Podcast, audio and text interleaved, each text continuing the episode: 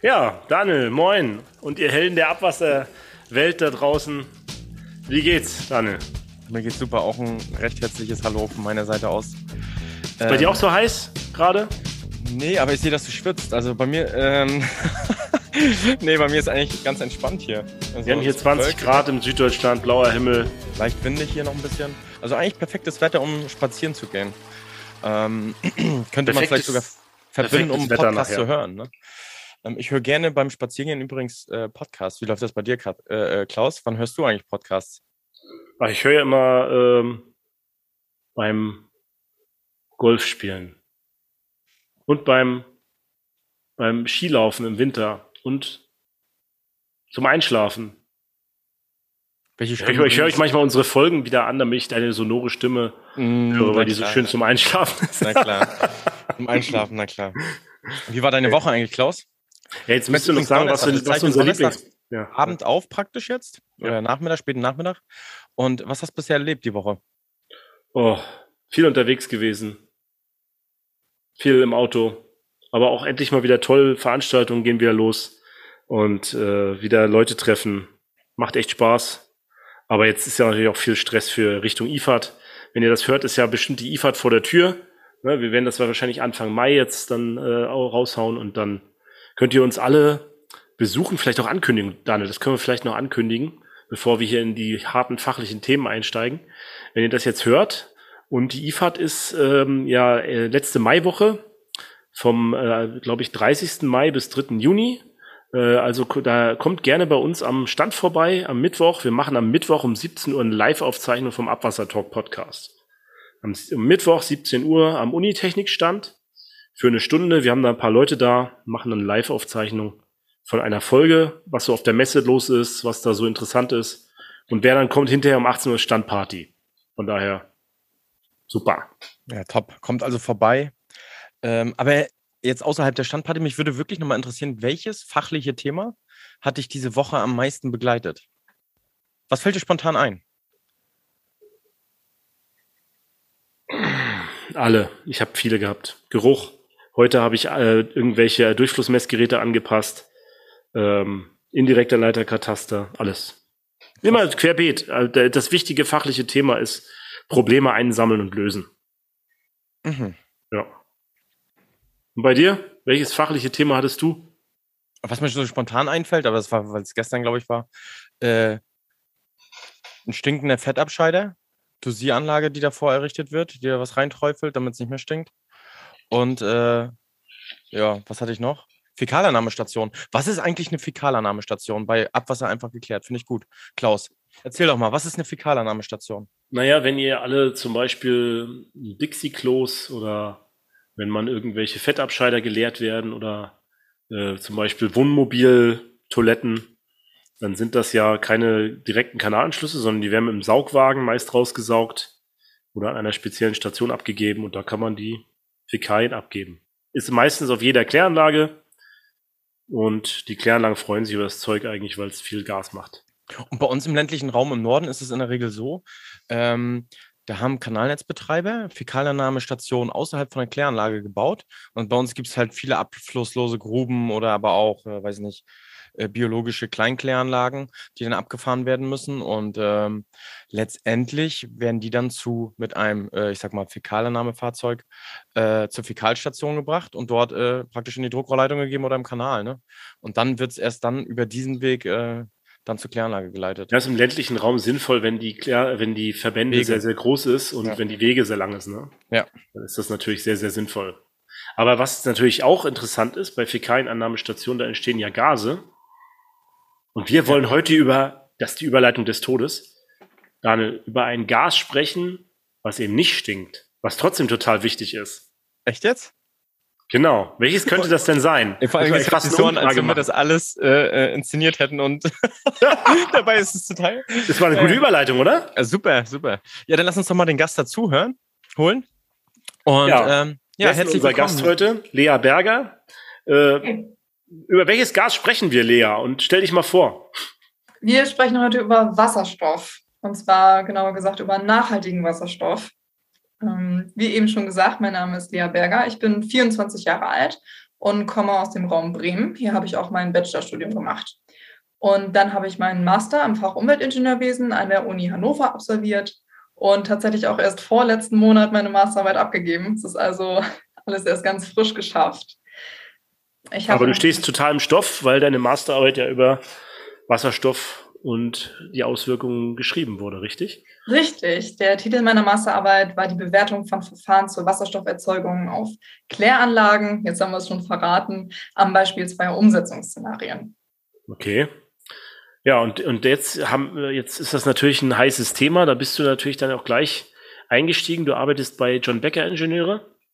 Ja, richtig. Ich habe im Rahmen meines Studiums schon verschiedene Praxissemester, freiwillige Praktika und auch Werkstudierenden Tätigkeiten in verschiedenen Planungsbüros und in der Industrie gemacht und bin jetzt als Projektingenieurin bei John Becker Ingenieure in Lilienthal bei Bremen beschäftigt. Das ist ein Ingenieurbüro, was sich auf die Fachgebiete Wasser und Energie spezialisiert hat. Dort bin ich in der Arbeitsgruppe für Maschinen- und Verfahrenstechnik und mittlerweile seit einem Jahr dort. Gestartet bin ich mit einem fünfmonatigen Praktikum und habe dann nahtlos mit der Masterarbeit weitergemacht.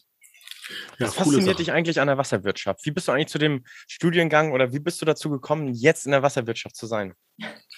Die Faszination bzw. das Interesse an Umwelt kam bei mir relativ früh. Noch früher kam das Interesse an Technik. Und so bin ich darauf gekommen, Umweltingenieurwesen zu studieren das Interesse an der Wasserwirtschaft bzw. Abwasser hat sich erst im Laufe des Studiums entwickelt, aber da bin ich jetzt auch wirklich Feuer und Flamme für. Was heißt früh und Technik? Also das, die, die Interesse an Technik kam früh. Hast du mit Lego Technik? Mit drei, mit fünf, mit zehn. Was ist bei dir früh? Früh ist für mich das Grundschulalter, wo man doch tatsächlich über dann die Berufe der Eltern, ähm, naja, manchmal einfach schon zu gewissen Themen mehr Affinität hat als zu anderen. Und bei mir ist es eben die Technik gewesen. Ja, coole Sache. Ja. Hast du jetzt mit Lego gespielt? Ein bisschen. Ey, Lego ist so super. Ich war am letzten Wochenende im Legoland hier unten. Ich kann euch das nur oh, wow. Mit einem zwei- und einem fünfjährigen Kind im Legoland super. Das muss man machen. Die sind jetzt total Lego verrückt und bauen und wollen jetzt auch die kleinen Legos, nicht mehr die Duplos, sondern die richtigen Legos. Oh, dann geht's jetzt ja richtig los. Jetzt geht's, jetzt ist richtig los. Jetzt muss ich die noch richtig für, für begeistern für Technik und dann, und dann das Abwasser. Das muss, kommt auch noch. Schauen Klaus, dann habe ich schon mal eine Hausaufgabe für euch. Ja? Bau eine Kläranlage. Das ist ja mal die Aufgabe des Todes, ey. Cool. Ja, sehr gut. Bis Ende sehr des gut. Jahres habt ihr Zeit. Ja, Wasserstoff, Lea. Richtig. Erzähl mal, worüber äh, ging deine Masterarbeit? Was ist Wasserstoff? Vielleicht nimm mal einfach die Leute mit. Was, was ist Wasserstoff? Und äh, warum wird der immer wichtiger, aber auch bei uns in der Abwasserwirtschaft oder in der Wasserwirtschaft? Okay, alles klar. Ich hole euch mal ab. Ähm, völlig klar ist ja, dass der anthropogene Klimawandel in den vergangenen Jahrzehnten sehr, sehr viele umfassende Veränderungen in der Biosphäre, Hydrosphäre und auch Atmosphäre verursacht hat. Und es ist belegt, dass die Temperaturerhöhung und auch der Anstieg der Konzentration von Treibhausgasen in der Atmosphäre eben auf den Einfluss des Menschen zurückzuführen sind.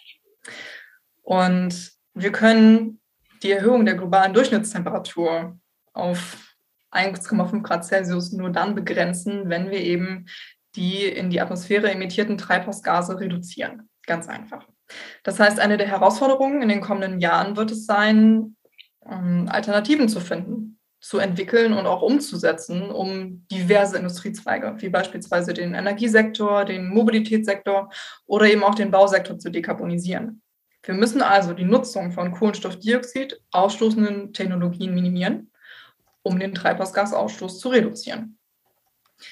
Im Fokus dieser ganzen Dekarbonisierung steht ganz groß geschrieben nachhaltiger Wasserstoff. Denn Wasserstoff ist ein Energiespeicher, der Energie trägt und diese flexibel zur Verfügung stellt.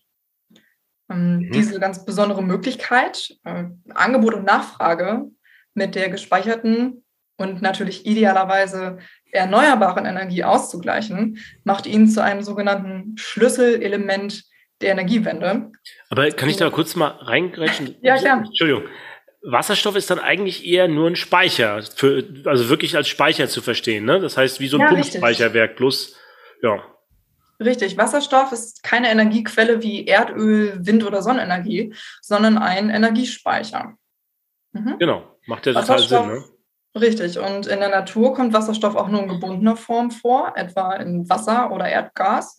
Und um das, wir haben es schon gehört, äh, geruchslose, farblose chemische Element aus diesen Bindungen abzuspalten, ist Energie notwendig. Und für umweltfreundlichen grünen Wasserstoff den Begriff, den man heute häufig hört, werden erneuerbare Energien wie Solar- oder Windenergie verwendet, um Wasser in Wasserstoff und Sauerstoff aufzuspalten. Mhm. mhm. So, jetzt hast du ja erzählt, wir haben ja schon vorher ein bisschen gesprochen, es gibt ja noch andere Arten von Wasserstoff, ne? Also, du hast ja grünen Wasserstoff jetzt genannt, ne? Wir ja, wollen ja unbedingt grünen Wasserstoff haben, ne? Welche gibt es noch? Wir wollen unbedingt grünen Wasserstoff haben, denn es gibt auch den sogenannten grauen Wasserstoff, der heute in Deutschland vorrangig genutzt wird. Denn auch heute ist der Wasserstoffbedarf vor allem in der Chemieindustrie schon sehr, sehr hoch. Hergestellt wird der Wasserstoff dann aus den Ausgangsstoffen Erdgas, ähm, Kohle oder Biogas. Und die Energie, die verwendet wird, stammt einfach aus dem konventionellen Strommix. Also das heißt, wenn man Wasserstoff heute denkt, wie viel Prozent von unserem Wasserstoff, den wir heute in Deutschland verbrauchen, wird aus, als grauen Wasserstoff hergestellt. Ungefähr. Über 90 Prozent. Das heißt, man denkt immer Wasserstoff, aber das ist gar nicht, noch gar nicht sauber, ne? Leider, leider ist das nicht so. Der Wasserstoff, der besagte graue Wasserstoff wird durch sogenannte Dampfreformierung hergestellt. Ich kann das ja kurz erklären. Und die ja. CO2-Emissionen, die entstehen dadurch, dass, ähm, naja, beispielsweise aus Erdgas Methan, CH4, aufgetrennt wird verbrannt wird. Und dadurch reagiert natürlich der Kohlenstoff mit Sauerstoff und das entweicht deswegen, CO2 in die Atmosphäre. Und das macht man, weil, also das ist ja dann schon Gas verschmutzend, ne? Und das macht man, weil es einfach noch billiger ist, als das mit Strom herzustellen. Mit grünem Strom, ja, richtig, Klaus, ja. genau. Es gibt auch die Möglichkeit, sogenannten blauen Wasserstoff herzustellen. Selbes Verfahren, die CO2-Emissionen entstehen, sie werden aber gespeichert. Da gibt es sogenannte Carbon Capture, Capture Storage Technologien. Wirklich umgesetzt wird das aber nicht. Und wir wollen ja weg von der Kohle, von, von dem Erdgas. Wir wollen ja weg von unserem konventionellen Strommix. Das heißt, wir wollen uns vor allem konzentrieren auf den türkisen und auf den grünen Wasserstoff. Türkiser Wasserstoff ist auch ganz spannend. Dort wird der Wasserstoff nämlich nicht von Wassermolekülen, sondern von Methanmolekülen abgespalten. Und besonders ist hier, dass das Ganze unter, unter O2-Ausschluss stattfindet, sodass kein CO2 entstehen kann und die Kohlenstoffatome einfach als elementarer Kohlenstoff anfallen, der gespeichert und in der Industrie wiederverwertet werden kann. Ist das in, in, im Faulturm zum Beispiel? Da habe ich keinen Sauerstoff. Da geht das, oder nicht? Das ist die Entstehung von Methan. Wenn wir Wasserstoff aus Methan herstellen wollen, ohne dass wir CO2-Emissionen generieren, müssen wir das Ganze thermisch machen, den Kohlenstoff auffangen. Okay. Also es geht nicht im Faulturm, das muss man nochmal extra machen. Das muss man extra machen. Ja, okay. Hätte ja sein können, man kann das gleich im Faulturm noch irgendwie machen, indem man das da direkt dann gleich weiter umwandelt. Da entsteht ja der Methan, das Methangas, ne? Ja. Aber jetzt nochmal zu grün, zu grünen Wasserstoff. Ne? Jetzt waren wir vorhin Windenergie, Solarenergie und daraus erzeuge ich jetzt Wasserstoff. Wie funktioniert das im Detail? Der grüne Wasserstoff wird laut Definition in der nationalen Wasserstoffstrategie ausschließlich aus Wasser mit Hilfe vom Einsatz erneuerbarer Energien hergestellt, indem Wassermoleküle, also H2O-Moleküle, in Wasserstoff und Sauerstoff aufgetrennt werden. Dabei entstehen dadurch, dass erneuerbare Energien eingesetzt werden, keine CO2-Emissionen. Okay. Also, wie man sich klassisch vorstellt, der Laie jetzt, ne, der sagt sich, warum plastern wir nicht die ganze Wüste voll mit Solarmodulen und äh, dann machen wir Hydrolyse, dann kriegen wir jede Menge Wasserstoff und anstatt die Schiffe mit Öl oder die Pipelines mit Öl zu befüllen, befülle ich die halt mit Wasserstoff und schaffe das nach Europa. Dann können wir weiter unsere Verbrennermotoren fahren. Super. Warum machen wir das nicht? Warum machen das die ganzen afrikanischen Staaten nicht? Da gab es doch mal dieses Desertec-Projekt und ja. Das Desert Tech Projekt sagt mir nichts, da kannst du Das war mal, das war nur für Strom eigentlich. Da hat man äh, mhm. Solaranlagen in der Wüste mhm. bauen wollen. Das war so ein riesiges Projekt mal. Und das hat, wurde aber nie umgesetzt. Da war Solarenergie, glaube ich, ne? mit Gleichstromleitung, ja, mit Gleichstromleitung wollte man das dann nach Europa transportieren. Äh, ja, aber hat irgendwie nicht, wurde irgendwie nicht umgesetzt. Wahrscheinlich auch wegen der politischen Situation in Afrika und so weiter. Ne? Weiß man nicht. Aber würde ich so als Laie so denken. In der Wüste, da kann man jede Menge Solarmodule hinstellen und dann hat man Strom. Ja, aber solange das Öl noch zu billig ist, geht es wahrscheinlich nicht, ne? Ja, ich würde auch behaupten, es liegt nicht unbedingt daran, dass es technisch nicht umsetzbar ist, sondern um vielleicht nochmal einen kleinen Schwenk zur Politik zu machen, vor allem an den politischen Rahmenbedingungen. Ähm, von der Bundesrepublik Deutschland wurde vor einiger Zeit die nationale Wasserstoffstrategie verabschiedet. Mhm. Dort werden Handlungsfelder und Zukunftsmärkte von Wasserstoff im Kontext eines Aktionsplans vorgestellt. Und wichtig ist natürlich jetzt die zeitnahe Erkennung von Potenzialen, um die entstehenden Chancen zu nutzen und die Dekarbonisierung rechtzeitig umzusetzen, um die Klimaziele zu erreichen. Im neuen Koalitionsvertrag findet Wasserstoff übrigens 28 Mal ähm, Erwähnung. Beispielsweise wird festgelegt, dass die bisherigen Pläne schnell umgesetzt werden sollen, dass internationale Partnerschaften gestärkt werden sollen und einige weitere Sachen. Hast du den komplett gelesen? Nee, ich habe. Durchgezählt oder? Nee, nee, ich habe in die Suchleiste Wasserstoff eingegeben. Ach so, okay, cool. Die, ähm, passenden Stellen durchgelesen. Ist natürlich spannend, denn die politischen Rahmenbedingungen sind natürlich auch maßgeblich für unsere Arbeit. Na gut, fassen wir mal zusammen. Wir haben grün, äh, oder mal von schlecht nach gut, ne? Der schlechteste ist der graue. Den haben wir heute hauptsächlich 90 Prozent aus Erdgas. Dann haben wir den, äh, den haben wir den, den blauen, der ist aus, äh, da, der, da fängt man das Kohlenstoff auf. Nee, wie war das? Blau war aus. Mhm. Kohlenstoffdioxidemissionen fangen wir auf. Treibhausgase. Genau, genau. Wir machen es genau aus und fahren nur die CO2-Emissionen auf. Dann gibt es den Türkisen, der wird aus CH4 gemacht unter Luftabschluss. Dann kann man den Kohlenstoff weiter verwenden. Und den grünen, der ist direkt aus erneuerbaren Energien mit Elektrolyse. Dann haben wir aber noch einen vergessen, den, den, äh, den violetten oder den pinken. Das heißt, der wird auch ohne CO2 erzeugt, hattest du erzählt, und der ist quasi der aus Atom. Wasserstoff ist Wasserstoff, der durch Elektrolyse hergestellt wird. Jedoch werden hier keine, das ist jetzt natürlich Definitionssache, ähm, mit den aktuellen Entwicklungen schwierig zu differenzieren. Laut, laut der EU ist es ähm, ja erneuerbar, eine, eine gute, aber nur in, der, in Deutschland halt nicht, ne? Richtig, lass es mich mal so formulieren. Der pinke Wasserstoff ist Wasserstoff, der nicht mit erneuerbaren Energien wie beispielsweise Wind- und Sonnenenergie hergestellt wird, sondern mit Energie aus Kernkraft. Kernkraft, ne? Wenn wir Kernfusion noch erfinden, dann wäre das dann vielleicht irgendwann mal. Naja. Dann gibt es noch eine neue Farbe. Dann Dieser neue Farbe. pinke Wasserstoff findet speziell in der deutschen nationalen Wasserstoffstrategie jedoch keine Erwähnung. Na klar. Geht ja auch nicht, wenn wir aus Atom ausstiegen, dann geht's nicht. Aber das ist ein anderes Thema. Das hat jetzt nichts für heute zu tun. Jetzt wissen wir mal Wasserstoff, was es gibt. Was hat denn das jetzt mit Abwasser zu tun? Tatsächlich ist es einfach wichtig und das ist auch in der deutschen Wasserstoffstrategie so festgelegt worden, dass alle möglichen Industriezweige hinsichtlich ihrer Potenziale untersucht werden sollen und müssen. Denn um den Bedarf zu decken, ähm, bedarf es natürlich einer, einer Umrüstung von ja, bestehenden Systemen, welche neue Aufgaben übernehmen müssen. Und jetzt muss auf jeden Fall geprüft werden, inwieweit sie denn dafür überhaupt geeignet ist. Die gesamte Energiewende erfordert diese, diese Anpassungsfähigkeit und ähm, naja, die Überprüfung, wie wir die Dekarbonisierung vorantreiben können. Mhm. Und eines dieser Infrastruktursysteme ist selbstverständlich auch die Abwasserwirtschaft. Mhm. Bislang wird die Abwasserwirtschaft nicht unbedingt als potenzielles Element der Sektorenkopplung betrachtet. Wir haben in Deutschland aber knapp 10.000 kommunale Kläranlagen. Und auf diesen Kläranlagen fallen wasserstoffhaltige Stoffströme als Nebenprodukte an.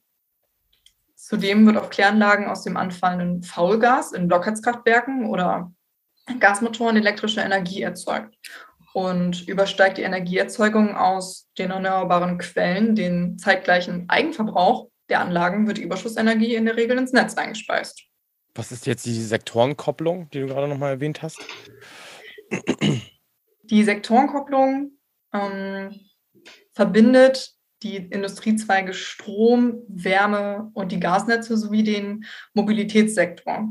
Wichtiger Begriff ist hier Power to X, denn mittels der Power to X-Technologien kann Strom in die anderen Sektoren übertragen werden und so werden Synergieeffekte zwischen den Sektoren genutzt. Bei den Power-to-Gas-Technologien werden beispielsweise Energiegase aus ja, erneuerbarem Strom durch die Elektrolyse, also die Aufspaltung von Wasser in Wasserstoff und Sauerstoff erzeugt. Also das bedeutet, wenn ich jetzt mal meine Kläranlage nehme und irgendwo in irgendeinem Stoffstrom, das ist gerade Teilstoffströme genannt, äh, zum Beispiel Wasserstoff erzeugen möchte und ich habe natürlich Abwärme, die dadurch anfällt und die noch nutze für mein Betriebsgebäude. Richtig. Okay. Wir, können, wir können durch eine Wasserstofferzeugung auf der Kläranlage tatsächlich eine ja, Sektorenkopplung im geschlossenen Kläranlagensystem erreichen. Wie du gerade schon das Beispiel nanntest, gibt es aber tatsächlich auch noch andere Beispiele und Welche auch andere du Vorteile. Die, du koppelst die, die Abwassersektor als Sektor mit dem Sektor Verkehr, weil der mit dem Wasserstoff dann einen Bus betreibt oder ein Auto. Ja, das ist beispielsweise möglich. Also die, die oder die entstehende Abwärme bei der Wasserstofferzeugung. Also die Spülfahrzeuge können dann mit Wasserstoff getankt werden auf der Kläranlage und äh, fahren wieder durch das, äh, durch das Gebiet und spülen die Kanäle. Beispielsweise. Hm.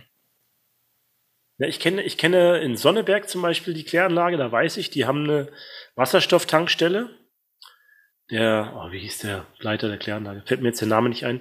Aber der hat davon erzählt auf, auf einer DWA-Tagung mal lange, dass er eine Wasserstoff herstellt bei sich mit der überschüssigen Energie, die er hat, über Elektrolyse und dann sein Auto damit betankt. Eines der ersten Wasserstoffautos in Deutschland, hat er gesagt, damals. Ist auch schon ein paar Jahre her.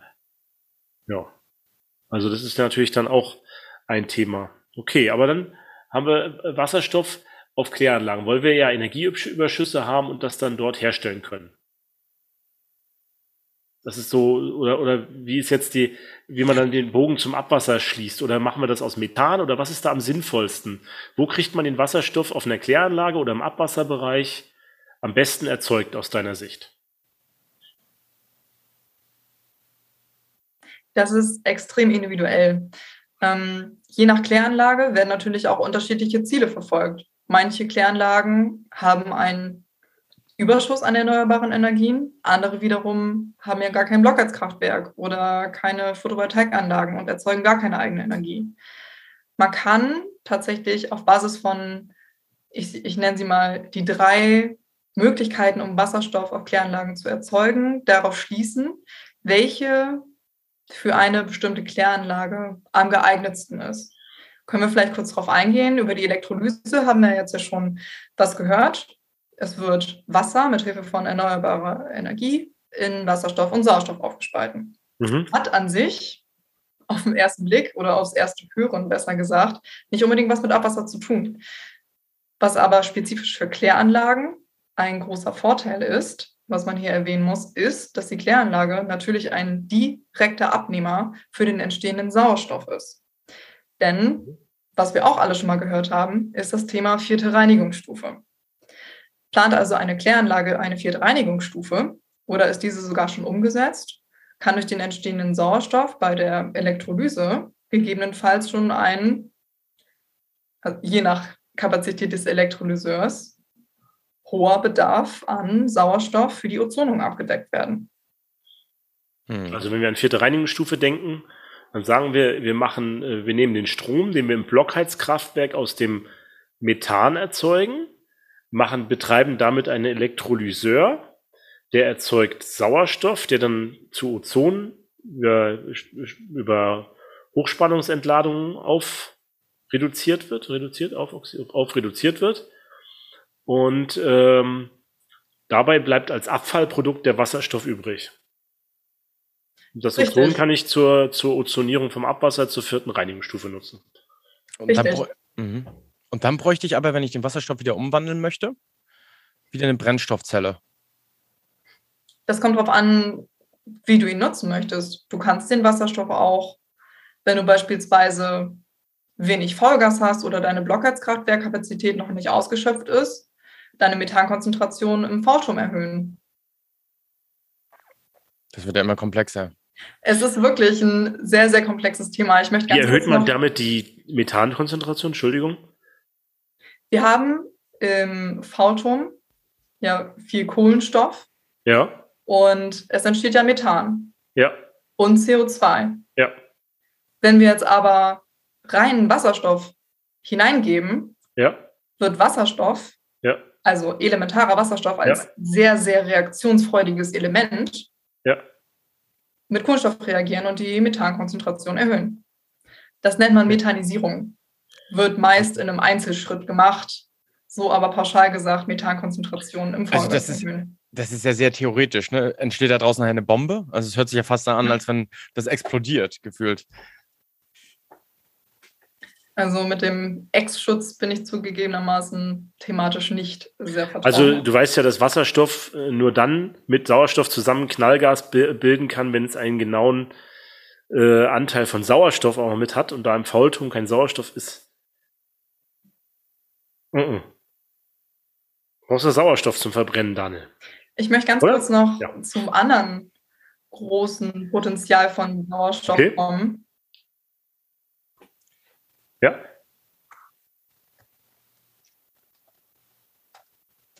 Ich glaube, Lea ist gerade weg. Jetzt steht sie, ne? Hm.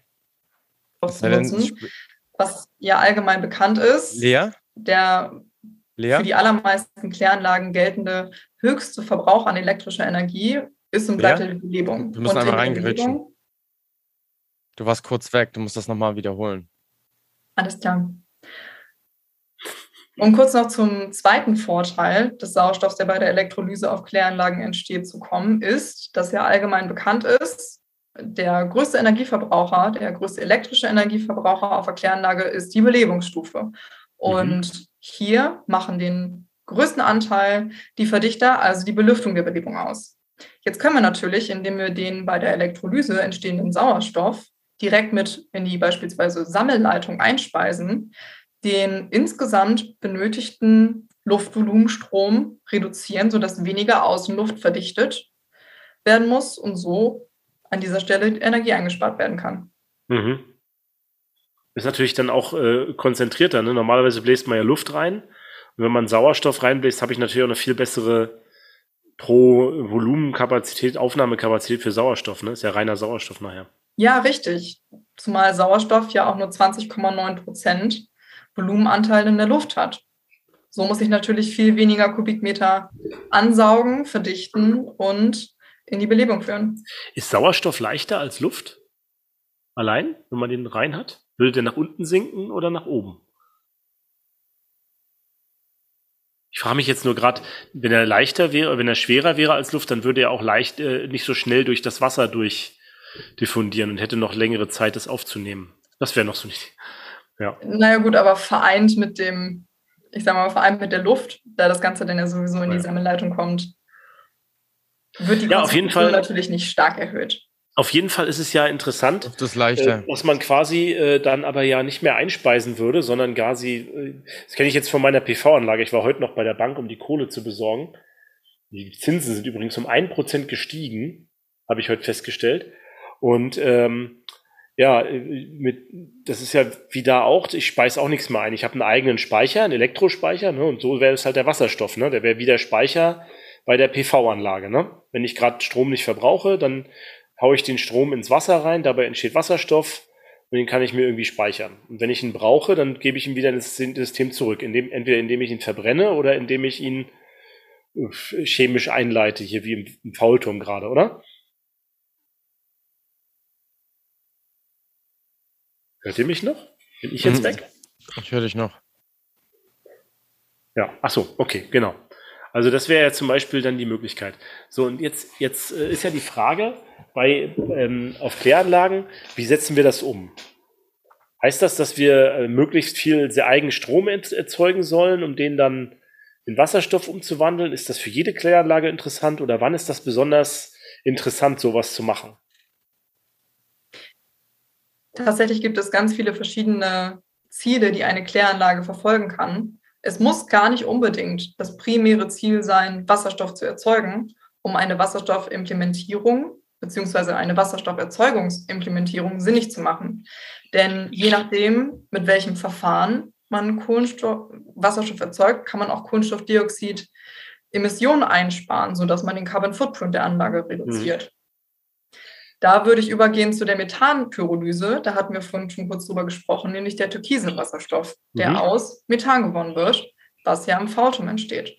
Und hat eine Kläranlage, beispielsweise einen hohen Faulgasüberschuss, weil die BHKW-Kapazität oder die Speicherkapazität nicht ausreicht oder gar kein Blockheizkraftwerk vorhanden ist, kann man auf der Kläranlage eine Methanpyrolyseanlage installieren, sodass dann tatsächlich die Netto-Treibhausgasemissionen negativ sind.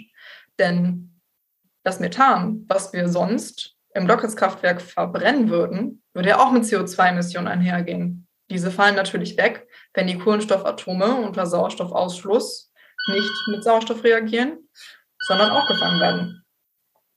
Mhm. Ich stelle mir gerade die ganze Zeit die Frage, das ist ja unheimlich komplex alles, ne?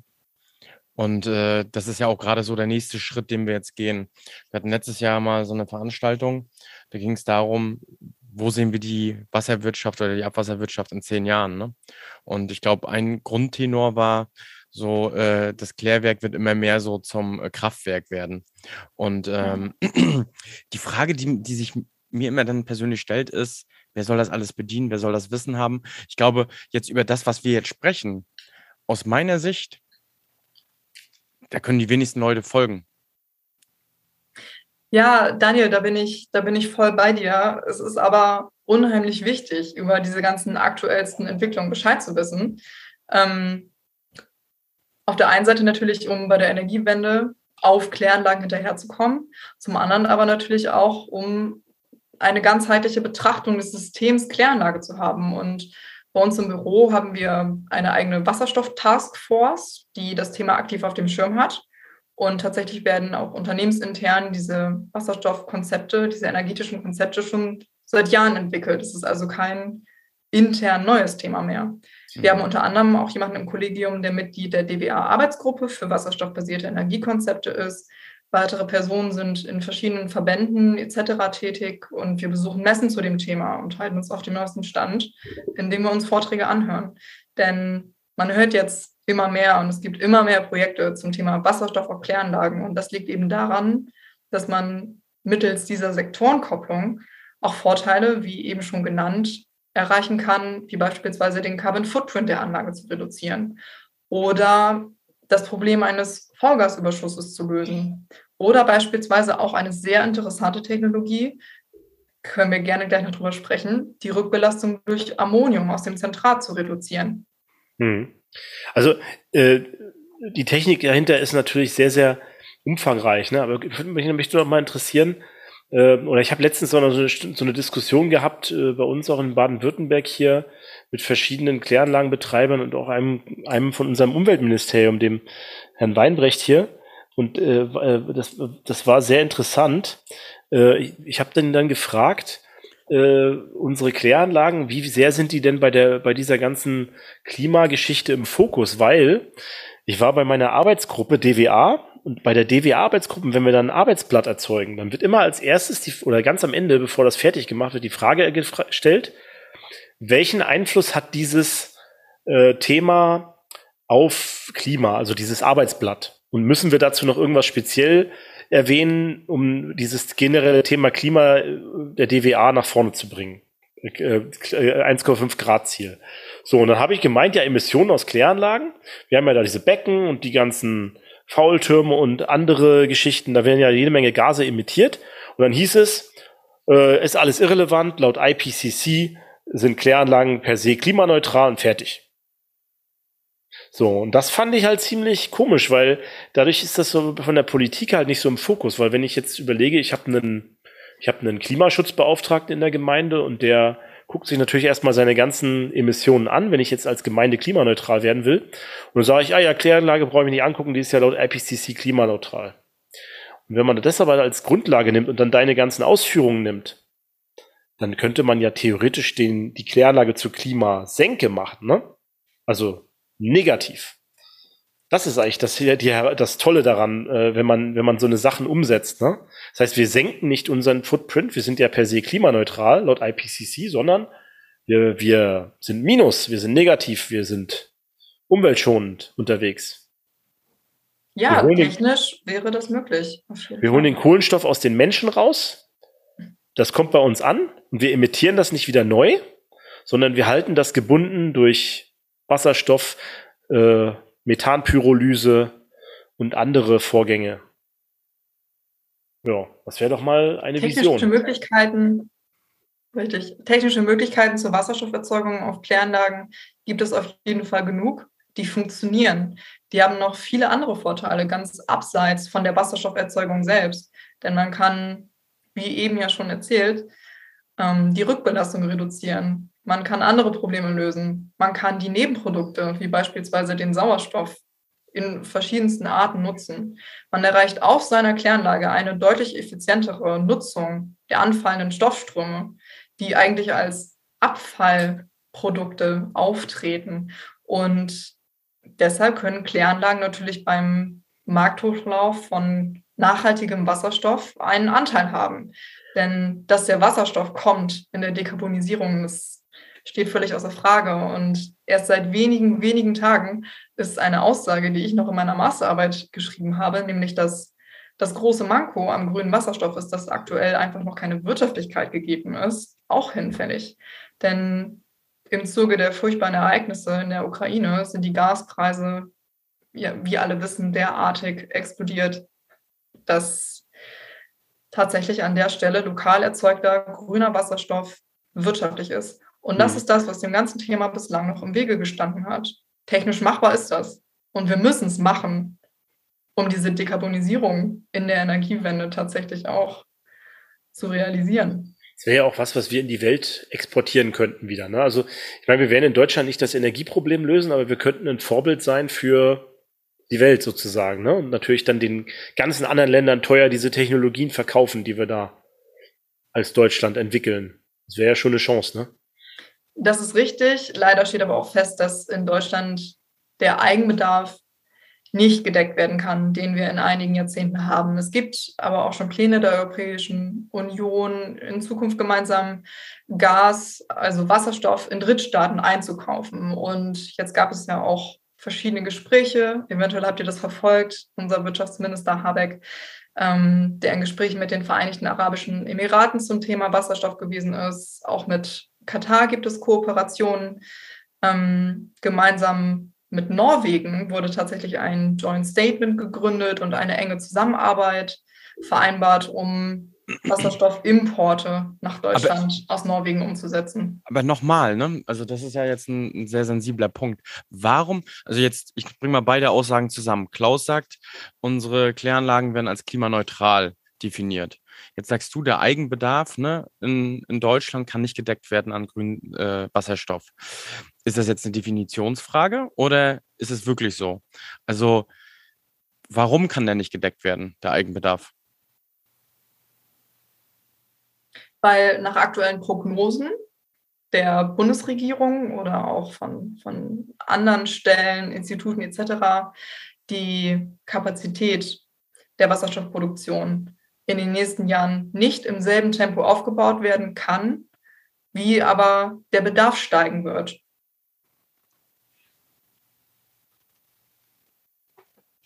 Also wir müssten allein um den Bedarf der Chemieindustrie in einigen Jahren zu decken, jedes Jahr vier Millionen Tonnen Wasserstoff erzeugen. Und das ist, wie gesagt, nur ein hm. Teil der Sektoren, naja, die bedient werden müssen. Mhm. Das heißt, rein mengenmäßig ähm, werden Kläranlagen voraussichtlich keinen sehr großen Anteil haben am ganzen Wasserstoff, am grünen Wasserstoff, den wir brauchen für die Energiewende und für die Dekarbonisierung. Insbesondere aber auch mit der Nutzung der Nebenprodukte können sie einen kleineren Anteil haben und es werden natürlich auch weitergehende Untersuchungen stattfinden müssen, um zu prüfen, inwieweit Kläranlagen denn tatsächlich diesen steigenden Bedarf an grünem Wasserstoff decken könnten. Mhm. Wir stehen am Anfang einer sehr, sehr, sehr spannenden Entwicklung und es war toll, sich sechs Monate lang intensiv mit dem Thema zu beschäftigen und zu sehen, was technisch alles möglich ist. Jetzt muss nur noch die Politik nachziehen. Ja, ich glaube ich glaube aber nicht nur, dass es die Politik ist und äh, ich glaube halt, es ist ein unheimliches Wissen, was auch erstmal aufgebaut werden muss. Das Wissen existiert zwar bei einzelnen Experten, aber wenn ich mir jetzt die Klärwerte und äh, bei allem Respekt, ich, äh, den ich habe, ähm, jetzt mir mal Gedanken mache, dass Leute sich dieses Wissen noch aneignen soll, weil das letztendlich die Betreiber sind von diesen Anlagen, sehe ich da noch eine extrem große Herausforderung für, für unsere Wasserwirtschaft. Und wenn wir, da müssten, also aus meiner Sicht müssten wir da heute ansetzen, dass wir jetzt schon das Wissen aufbauen äh, bei uns, um letztendlich da langfristig äh, davon auch zu profitieren, beziehungsweise da die richtigen Akzente zu setzen.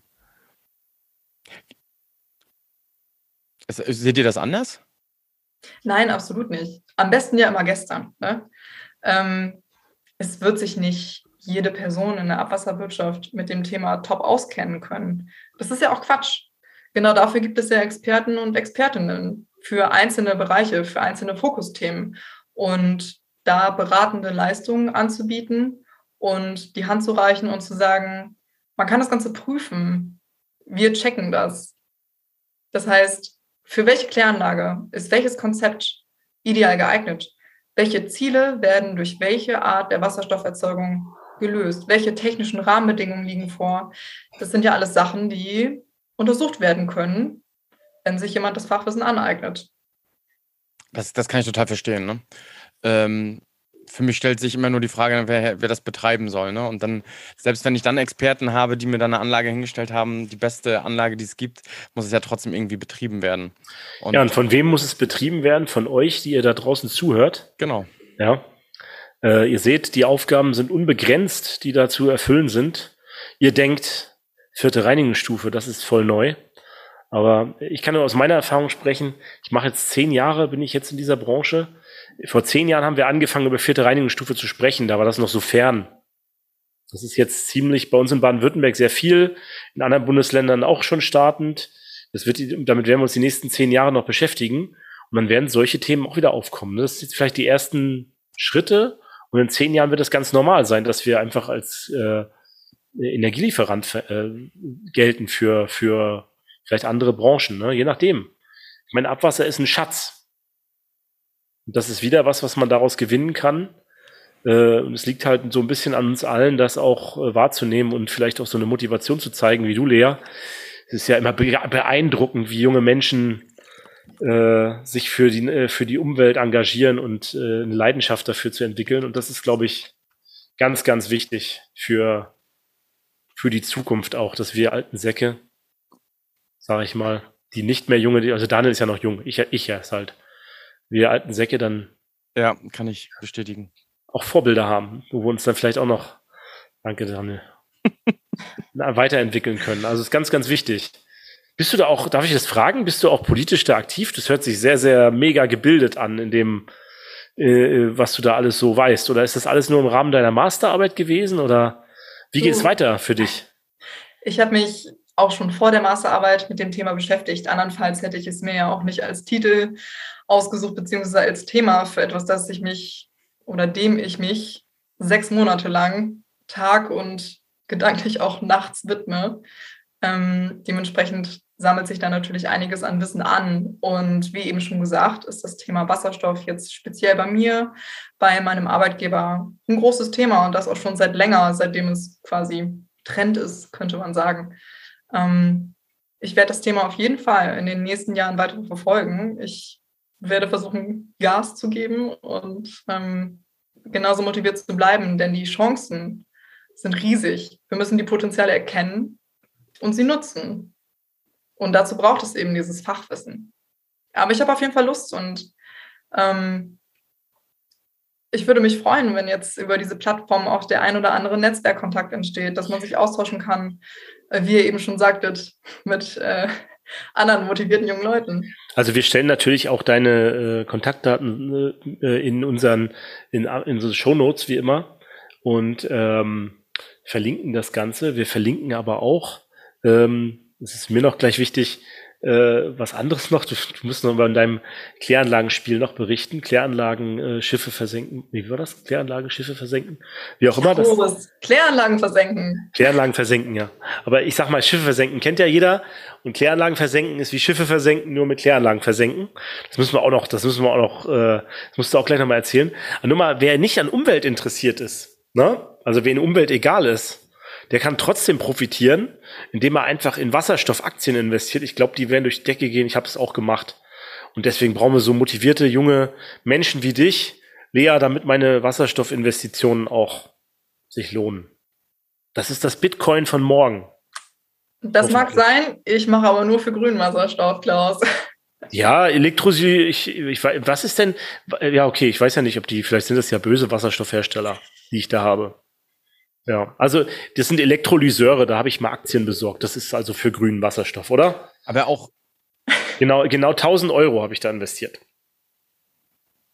Also richtig, bin dafür. Und wenn Wasserstoff nach vorne geht, dann werden wir zusammen auch reich. Nicht nur Umwelt retten, sondern auch noch reich dran werden. Kann ja einfach noch die Aktie verlinken, Klaus, dann profitierst du unmittelbar. Genau, ihr müsst ähm, die alle kaufen. Ihr müsst die alle kaufen, damit ich äh, quasi äh, ja. Vor allen Dingen bei unserer Community ist das so ähnlich wie bei Reddit, ne? Wo es da auch, naja. Okay, ähm, bevor Aber wir erzähl mal, erklär, erklär noch mal, erklär noch mal, was, ja. was Kläranlage versenken ist. Ach, es ist, es ist ein Gag. Ich habe mir das ähm, Ende vergangenen Jahres irgendwie ausgedacht. Es, es, kam so als Geistesblitz und ähm, dann habe ich mir überlegt, das wäre doch ganz lustig, wenn man statt Schiffe versenken Kläranlagen versenken spielt. Und Inhalt des Spiels ist das klassische Schiffe versenken Brett, nur dass man dann eben statt Schiffen verschiedene Verfahrensstufen wie beispielsweise die Nachklärbecken oder die Vorklärung, die Belebung, den Gasspeicher, die Faulschirme etc. versenkt und das mit einigen Gags und Spielregeln, äh, die natürlich leicht verändert sind. Wie zum Beispiel, dass der Faulturm explodieren kann und dann äh, die nebenan, also wenn man, wenn man die, wenn man auf die Faulturm schießt, und der explodiert, nee, der Faulturm, nicht die Gasfackel, dann explodiert alles außenrum mit. So, so ist das, glaube ich. Ihr könnt das jetzt nicht sehen, aber ihr könnt das in den Shownotes, wir verlinken euch da mal einen Link dahin. Und dann könnt ihr euch das mal runterladen und äh, das auch mal spielen. Wenn ihr das cool findet, dann, äh, ja, mal gucken, vielleicht spielen wir das dann auf der IFAD alle zusammen. Ich wollte gerade sagen, Klaus, ich fordere dich heraus. Ich bin nämlich auf jeden Fall dabei auf der IFAD. Ich freue mich schon, euch persönlich kennenzulernen. Ja, also wie gesagt, auf der IFAD haben wir ja anfangs schon gesagt, Mittwochabend machen wir, ich weiß nicht, ob du Mittwoch da bist, Mittwochabend machen wir Live-Aufnahme. Ja, auch. Mhm. Wer, wer da sich traut, live mit aufs Podium zu kommen und mitzudiskutieren mit uns, ist immer eingeladen. Ich glaube, wir haben fünf oder sechs Sitzplätze. Mal gucken und dann sprechen wir da mal ein bisschen.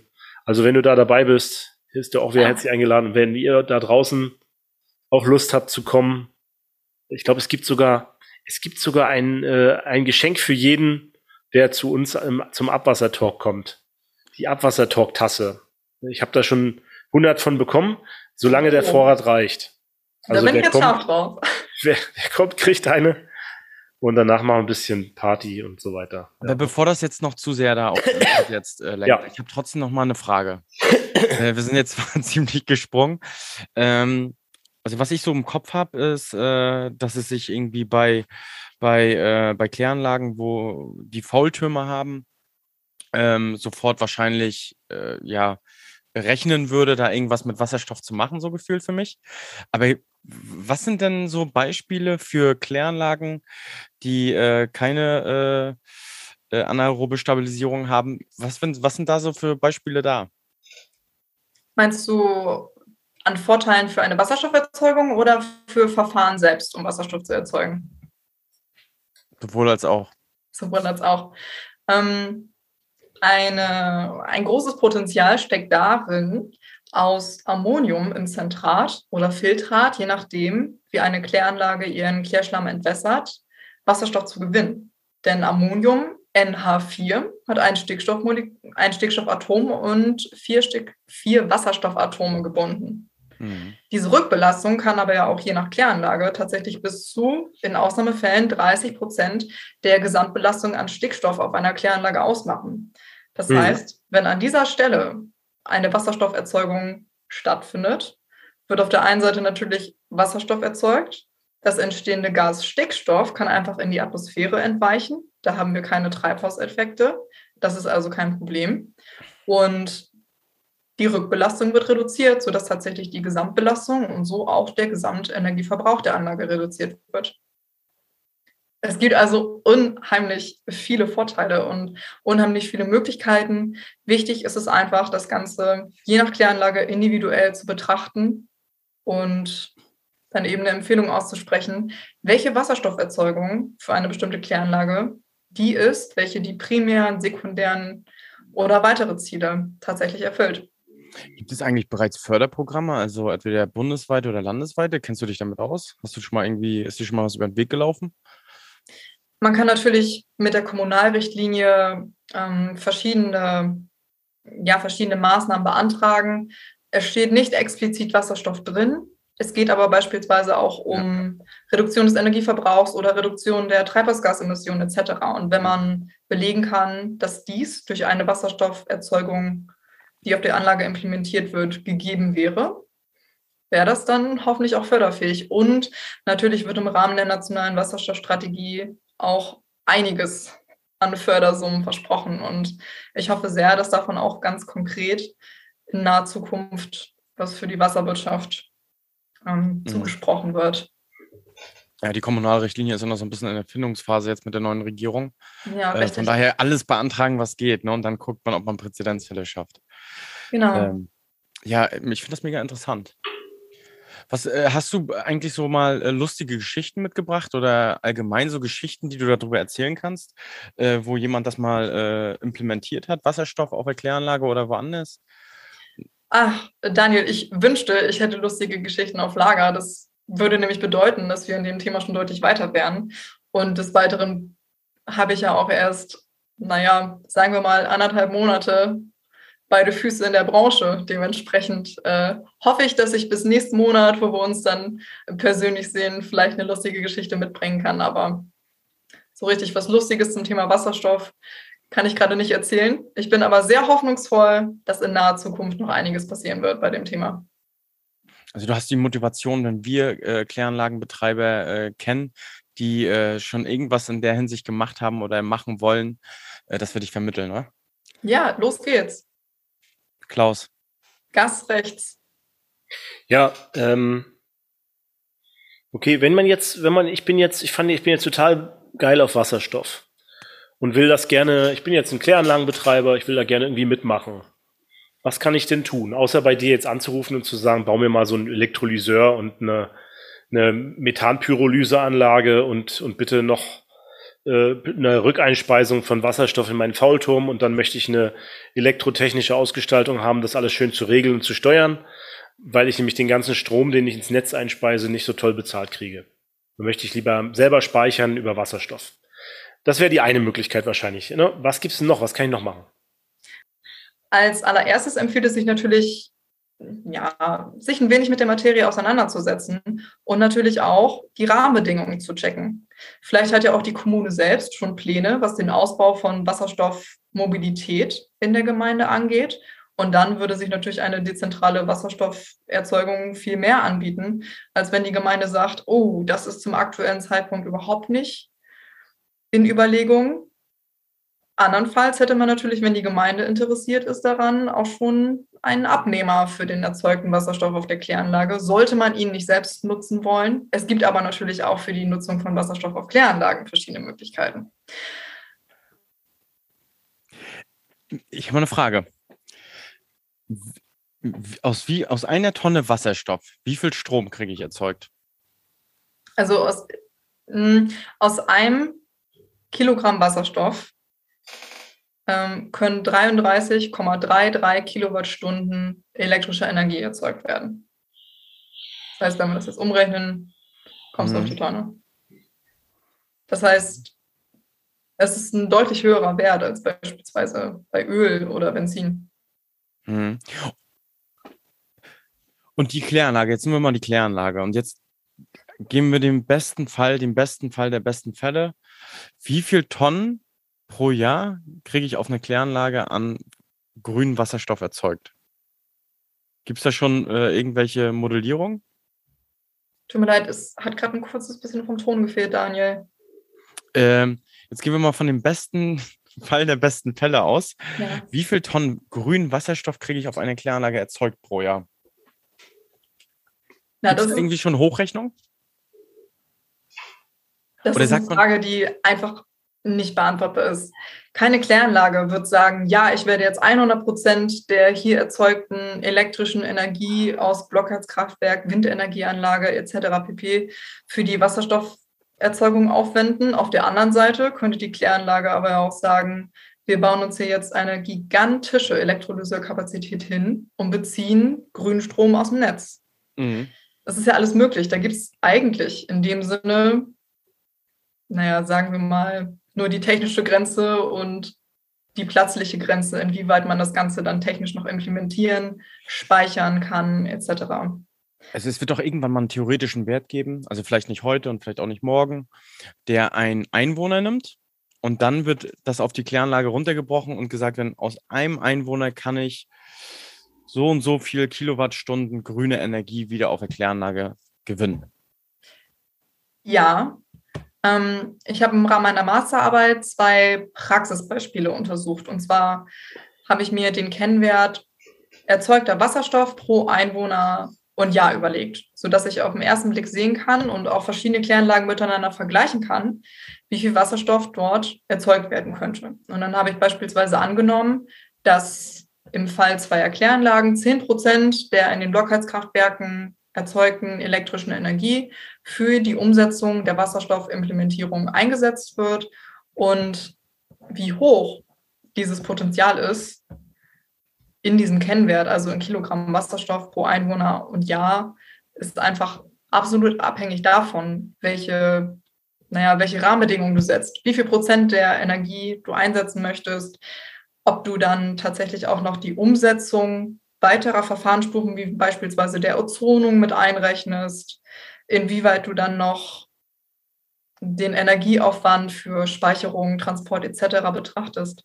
Ähm, da kann ich jetzt einfach nicht mit, mit irgendeinem Wert ins Spiel gehen, der dann vielleicht auf zwei Kläranlagen zutrifft und einen Rahmen bietet, für andere Kläranlagen aber viel zu hoch oder auch viel, viel zu niedrig ist. Das möchte ich jetzt an der Stelle nicht konkretisieren. Das muss einfach individuell betrachtet werden. Den Wert verrätst du mir dann auf der IFAD und ich sage den einfach. Ne? Ich weiß immer, dass äh, wissenschaftliche äh, Wissenschaftler äh, tun sich dann immer so ein bisschen schwer, auch wenn du jetzt kein direkter Wissenschaftler bist, aber du kommst ja aus einer wissenschaftlichen Arbeit. Ähm, aber okay. Ich habe es dann einfach selbst entschieden. Ich weiß ja, wie viel Energie pro Kilogramm Wasserstoff für welches Verfahren genutzt wird, beziehungsweise gebraucht wird. Und dann kann ich ja sagen, naja, möchte ich 10 Prozent der zur Verfügung stehenden elektrischen Überschussenergie benutzen oder möchte ich 100 Prozent benutzen? Und so kommst du dann eben auf den spezifischen Kennwert. Ähm, das ist aber selbstverständlich für jeden Kläranlagenbetreiber individuell festzulegen. Und bei einigen liegt es dann vielleicht bei 50 Prozent und bei anderen nur bei 1 Prozent. Das ist ja ein wirtschaftliches Thema nachher, oder? Das ist doch nachher abhängig davon, wie viel kriege ich fürs Einspeisen und wie viel äh, kostet es mich selber, die, die äh, Kilowattstunde äh, selbst zu verbrauchen. Also, oder was, ne? Das ist doch ganz einfach. Einfaches Ja. Thema. Ganz Wahrscheinlich einfach. umso teurer der Strom wird, umso mehr wird sich das lohnen, umso höher werden meine Aktien steigen. Dann. So ist das. Und von daher eigentlich noch mehr, eigentlich muss ich heute noch mehr kaufen. Nach dem, nach dem Podcast, nach der Folge. Wir kaufen Aber ihr werdet die alle erst jetzt- noch ganz viel ein. Aber, aber ihr werdet die erst alle in vier Wochen hören und da habe ich schon die ganzen Aktien aufgekauft. Naja, okay. Daniel, du hast noch Fragen. Komm. Äh, ich habe hab doch äh, fünf kleine Fragen mitgebracht. Übrigens lustig, ähm, im Laufe des Gesprächs sammle ich einmal diese Fragen. Und bevor Klaus das überhaupt mit den Aktien erwähnt hat, ähm, habe ich mir die Frage notiert, in welche Aktie würdest du investieren? Meinst du mich? Ja. Ähm, es gibt ein Unternehmen, was ich total faszinierend finde. Tatsächlich würde ich jetzt ganz kurz vom Thema Wasserstoff abrücken, und zwar ist das Ecoferrio. Ähm, das ist ein Unternehmen aus München. Die haben ein sehr spannendes Verfahren entwickelt, um Mikroplastik aus Abwasser zu entfernen. Und das ist ein Unternehmen, in das ich investieren würde. Um Okay. jetzt einfach mal vielleicht auch so ein bisschen äh, das Auge vom Wasserstoff wegzurichten. Multitalent, Mikroplastik kennst du dich auch noch aus. Da müssen wir dich dann wieder einladen, wenn du dich darüber informiert hast. Mensch, du bist ja erst 24, hast du erzählt. Da ist noch viel Luft. Ja, allerdings, aber da ist auch noch eine ganz schöne Menge Motivation und richtig Ist gut. Die Themen. Ist gut. Ja, Daniel. So, dann haben wir die Wirtschaftsfrage geklärt. Ja, genau. Jetzt kommen wir äh, zur ethischen Frage. Was hältst du eigentlich von Hybridautos? Uh. Also Elektrik und Benziner. Die Frage möchte ich jetzt einfach mal stellen. Das interessiert mich. Ich würde mir keinen kaufen. Dankeschön. Und warum? Ich finde, wenn man die Möglichkeit hat, ähm, ob es jetzt beim Arbeitgeber ist oder da in der Nähe des Hauses oder, naja, des alltäglichen Lebens, in dem man sich so auffällt, die Möglichkeit besteht, tatsächlich Strom zu laden. In meinem Fall wäre es jetzt tatsächlich äh, über eine Ladestation, die direkt verknüpft ist mit einer Photovoltaikanlage auf der Arbeit, ähm, würde ich selbstverständlich diesen Strom nutzen. Warum sollte ich noch zur Tankstelle fahren und, und Benzin tanken, wenn wir mal eben von einem auf den anderen Monat so eine absolut verrückte Preissteigerung haben? Wenn ich doch genau weiß, was hinter dem ganzen Erdöl steckt. Auf der anderen Seite aber weiß, dass der Strom, den ich dann, naja, ich sage jetzt einfach mal, tanken würde, tatsächlich von dem Dach kommt, unter dem ich arbeite, aus der Sonne. Und der ist immer noch für 0 Euro zu haben. Naja, bis auf die Anlage. Aber Unabhängig davon ist es für mich äh, wäre ein, ein Hybridauto dann in dem Sinne nichts. Geht zugegebenermaßen auch so ein bisschen weg von dem, ich sag mal, von meiner Expertise, was jetzt die Wirkungsgrade angeht. Ähm, da muss ich aber sagen, da mein Herz für erneuerbare Energie schlägt, würde ich mich dann eher für ein reines Elektroauto entscheiden. Mhm, Okay. Ähm, noch eine Frage mitgebracht. Und zwar, jetzt sehen wir uns ja auf der IFAD. Ähm, welche Weiterbildung, ähm, welches Buch, welchen Podcast, welch, welches Hörbuch äh, müssen wir hören, damit wir auf Augenhöhe äh, sprechen können mit dir? Ich wollte gerade sagen, ich schicke euch meine Master. ja, ja, das habe ich auch gedacht. Schick die Masterarbeit durch, dann gucken wir uns die an. Oh, schön. Ähm, Kann man sich die irgendwo runterladen? Das ist ja wirklich mal äh, eine, eine gute Sache, weil Ja, es steht natürlich unter Verschluss, wie das ja tatsächlich heute bei den meisten wissenschaftlichen Arbeiten an Universitäten so ist. Wo ich im Alltag meine Informationen herbekomme, was ich einfach absolut großartig finde, ist LinkedIn. Ähm, man bekommt von so vielen verschiedenen Quellen, die natürlich aber auch ausgewählt und dementsprechend, sagen wir mal, gewissermaßen auch seriös sein müssen und wo man einfach weiß, dass da auch äh, was hintersteckt. Da schaue ich mir total gerne die aktuellen Entwicklungen an und ähm, bin da auch am Hin- und Herschicken mit, mit anderen Kollegen und Kolleginnen, was Fachbeiträge angeht, etc. Das heißt, der Wissensaustausch ist einfach sehr groß, aber sowas wie ein Wasserstoff-Podcast ist mir tatsächlich leider noch nicht so richtig unter die Nase gekommen. Mhm. Okay. Ja. Ich ich, habe neulich mal, eine kleine, kleine Anekdote noch, habe ich einfach mal äh, Kryptowährung eingegeben oder irgendwie sowas beim Podcast. Und äh, es gibt ja auch echt viele äh, Podcasts dazu. Ne? Das ist echt, äh, es gibt garantiert zu jedem Thema einen Podcast mittlerweile. Äh, muss ich Ja. mal gucken, ob es auch für Wasserstoff einen gibt. Mal ganz interessant. Es gibt bestimmt irgendwas. Ich habe mich, äh, ich muss aber zugeben, auf Spotify ähm, habe ich noch nicht konkret danach gesucht. Da habe ich mich bisher eher bei LinkedIn aufgehalten, was vielleicht äh, für euch beiden zum Einstieg, sollten wir tatsächlich nochmal intensiver darüber sprechen wollen, ganz cool wäre. Ähm, wie eben schon erwähnt, die nationale Wasserstoffstrategie fasst das ganze Thema auch technisch ganz gut zusammen, hat zehn Seiten, wenn man sich nicht jeden einzelnen Aktionsplan etc. anguckt und führt einen richtig gut ins Thema ein. Okay. Ja, die kann ich ja nochmal verlinken, die nationale äh, Wasserstoffstrategie, die wird ja sicherlich öffentlich sein. Mhm. Ähm, ja, okay. Äh, ich hatte noch eine letzte Frage. Und zwar, jetzt nochmal, jetzt kommen wir nochmal zum, zum seriösen Teil. Welches Lego-Set ist denn dein Lieblings-Lego-Set? Ähm, Musst du nicht darauf antworten. nee, tatsächlich habe ich erst zum letzten Weihnachten eins verschenkt. Das vielleicht als kleine Anekdote meinerseits. Und es war ein Hydraulikbagger. Also würde ich jetzt einfach mal sagen, der war ganz cool. Mit Hydraulik, Lego Technik vom Feinsten. Geile Sache. Ja. Ja, Daniel, Alles Jetzt haben wir wieder eine Stunde rumgebracht, das war mega interessant. Vor allen Dingen diese ganzen, äh, also was mich überrascht hat, äh, ist dieses mit dem grauen Wasserstoff, dass wir, dass das alles noch gar nicht, dass das alles noch gar nicht äh, grün erzeugt wird. Man denkt, das, das denkt man sich nicht. Das hat mich echt überrascht. Und ich bin gespannt, was, was das, was das da noch so gibt. Daniel. Ja, ich bin so ein bisschen fasziniert immer noch, muss ich ganz ehrlich sagen.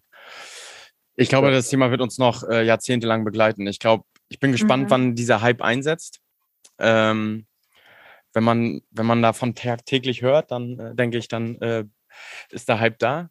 Ich also kennst du, kennt ihr übrigens das Buch Believe the Hype? Nein, das kenne ich nicht. Klaus, du musst das kennen. Ja, natürlich, vom, von Coach Izume.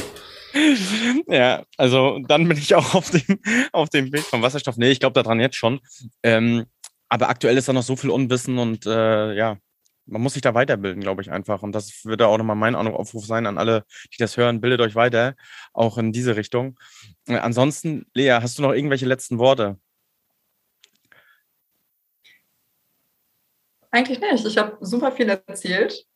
Mir macht das Thema großen Spaß. Es macht auch Spaß, davon zu erzählen. Es hat unheimlich, unheimlich viel Potenzial. Und das nicht nur im Rahmen der ganzen Dekarbonisierung und Energiewende, sondern eben auch auf Kläranlagen. Und deshalb bin ich nicht nur großer Hoffnung, sondern auch der festen Überzeugung, dass mich das Ganze beruflich in den nächsten Jahren intensiv begleiten wird. Und darauf freue ich mich. Ja, ganz vielen Dank, dass du mit dabei warst. Ne? Super gerne, danke euch für die du kommst Einladung. Auf, du kommst auf jeden Fall nochmal wieder. Spätestens auf IFAD. Ja, mit 24, du gehst mit 80 dann in Rente, bis, bis wir mal so weit sind. Und dann haben wir noch 50 Jahre, dann werden wir noch 20 Folgen aufnehmen zusammen. Ja, Daniel. Irgendwelche letzten Worte von deiner Seite aus noch? Ich kann euch nur sagen da draußen, Panther Ray, das Wasser fließt immer bergab. Wir freuen uns auf euch auf bei IFAD. Ciao. Haut rein. Tschüss.